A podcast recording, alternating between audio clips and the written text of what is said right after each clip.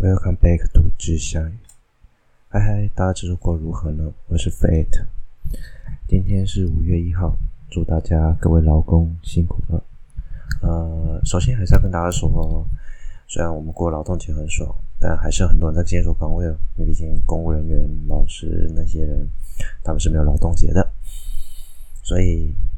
我们永远不要忘记，这些人还是努力工作。我们他便利我们，我们要感谢他。所以五月二号，如果你要去公务机关办事情，麻烦你温柔一点。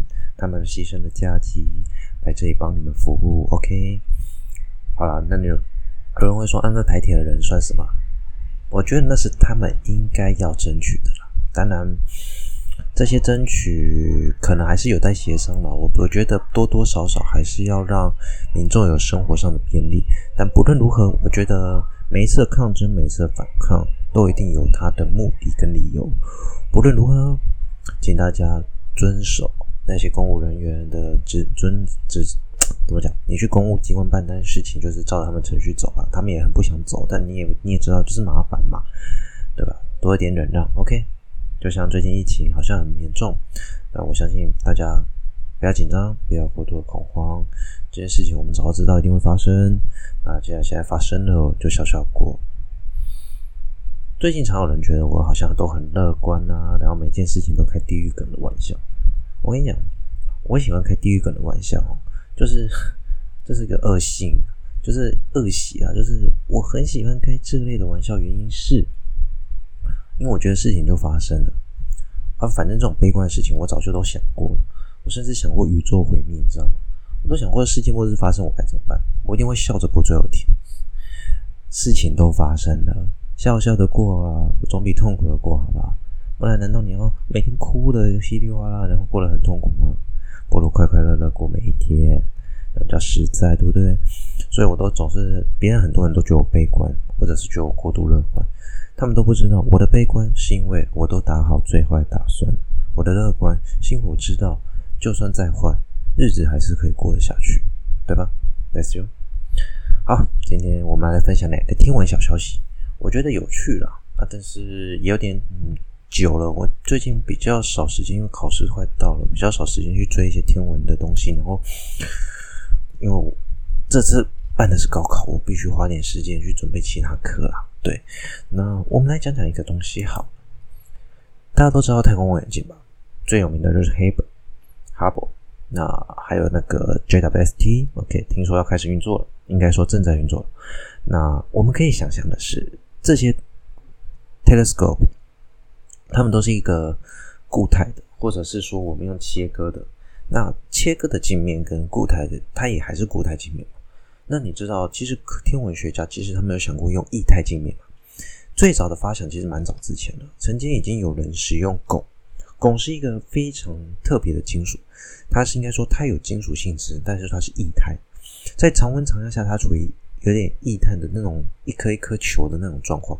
也正因为如此，很多科学家认为它有极高的反射率，然后又可以做所谓的。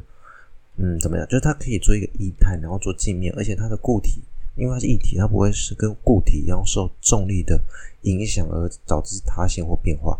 可是液态有个缺点，它要固非常难，你要随时随地保持镜面的平整，不能有任何的震动波动。Anyway，而且它还是多少会受重力影响，所以这个都是必须去做参数上调整的。这也是为什么意面的 telescope 其实它所需要耗的精力太大。很不实际，因为如例如说，我们讲自适应光学，或是所谓的主动光学，我们在固态镜面上，我们已经有很长远的技术，而且我们习惯的方式去做调整。可是问题是，液态金属它要怎么液态的镜面，我们要怎么去做调整？其实这是个很大的 problem，也有很多困难的技术需要去克服。呃，其实说句实在话，我会对这篇文章感兴趣，是我们可以来看看，呃，这个液态。应该说流，他们叫流体的望远镜，是由加州的西谷大学、西谷的 Emerson 的研究中心去负责的。那他们发现了一件事情，就是其实实际上也不是说发现，其实液态金属不是液态的镜面本来就很适合放到太空中。怎么说？太空中所受的重力是零，基本上是零，重力的因素可以考虑，可以取消掉。第二个，我们可以用，因为它无风无雨无任何影响，就是外在因素相对少，我们需要考量的外在因素相对少，我们就可以用我们的方式去维持它的平整，对吧？所以它需要去做的方式跟能量相对来说比地面简单很多，而且液态还有个优点就是，如果今天我们比例调配好，他们他们是用油跟水去做媒媒介，那这么好的一个光学透镜哈。我们用最简单的方式，我们只要有油跟水，比例调最好，我们随时随地只要有一个圆形的容器，我们就可以做出一个望远镜，是不是很快速？我们不用花很大笔的时间去做一些很浪费材料、浪费能源的东西，我们去做出一个优秀的望远镜，这等于是大自然的产物嘛。那在太空中，因为液体会呈现一个完美的球面形状，那这个相对来说就是变成一个球面镜哈。那他们经过两次重力的抛物线飞行，以及进行一些测试。那当然，他们使用油不是普通的油，那一定他们算过的，他们的合成油就是他们的 know-how。那这些问号就会变成说，当飞机处于自由飞行状态的时候，这些油被灌入了一个大概一美元硬币大小的篮筐中，是不是可以不支不依靠不依靠哦？因为它是浮在空中的形成球体，不依靠支撑物的液体透镜。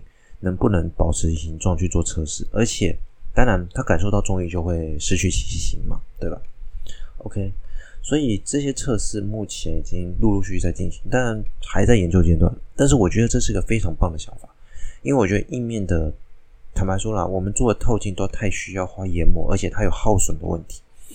水跟油，我们就算耗损，我们随时可以补，而且随时可以做调整的话，相对来说真的容易很多很多了。对，OK。这是第一个小小问题，啊，还有另外一个天文小小有趣天文知识可以跟大家分享，就是这也很有趣。大家都知道红巨星吧？红巨星基本上就是我们太阳哦，大概四十亿年或三十三十五亿年到四十亿年的时候会发生的一个状态。简单来说，里面的恒星里面的能量或者它们原料耗尽，导致质量流失嘛，抓不住就会往外扩。所以通常这么说好，一般的红巨星它的质量大概会落在零点，一定会比太阳小一点，大概零点八，甚至如果大一点的可能会落在大约可能就是落在十啊，或者就是稍微会比太阳，因为它可能本身原本的母恒星就是一个质量比较大，所以会稍微大一点。但是以太阳一个太阳质量来讲，我们大概会损失零点二个太阳质量的。能一个零点二的太阳质量，所以变成说一个恒星演化这部分大概会落在零点八或到八个太阳质量之间，对吧？那有些会说到零点五了，可是我会讲到这篇文章今天要讲的就是它是一个 slender，也就是说它是一个苗条的红巨星。怎么说？它有多苗条？他们发现哦，有有些我们用克卜勒的望远镜，我们去的红巨星。呃，不好意思，有广播车，等一下。这四十颗低质量的红巨星呢，基本上有些只有零点五到零点七个太阳质量，大约是太阳质量的一半。那这些非常低的红巨星质量，若非突然的失去质量，表示它们有可能原本的年龄比宇宙年龄大。怎么说？我们都知道，恒星质量越低，其实寿命相对长。这个是恒星演化。如果有不知道的观众，可能可以回去听我以前的 podcast，不然就是我再讲一次。呃，以后有机会再讲一次。那我现在不多讲这件事情。那这就是一个质量的一个守恒状态。质量越大的恒星寿命越短，质量越小的恒星就比较相对快。当然，越小也有小的下限。我们定义的下限大概质量落刚好就落在零点五个太阳质量。所以我们可以这么说哈，这些如果不是突然失去质量，它们一定年龄可能比宇宙大。但是这可能不是这个问题。因为当时研究认为这是测量出了问题，但事实证明可能没有，因为有些比较另类、另一类不足的不足的太阳质量，它们可能相对来说，如果根据研究，它们质量范围可以落在零点八到两个太阳质量，只是它们的亮度没有我们预期的大，所以它们变得很瘦小，像而而是变得更瘦小，而且更暗。那与正常的红巨星相比，亮度自然就不够，所以变成是说。这些低质量的红巨星变成了所有的红巨星的 sample 里面一个一些特例。当然，我们需要更多的 sample 去做分析比对，我们才能知道它究竟发生了什么问题。这是一个很有趣的消息，所以跟大家简单做个分享。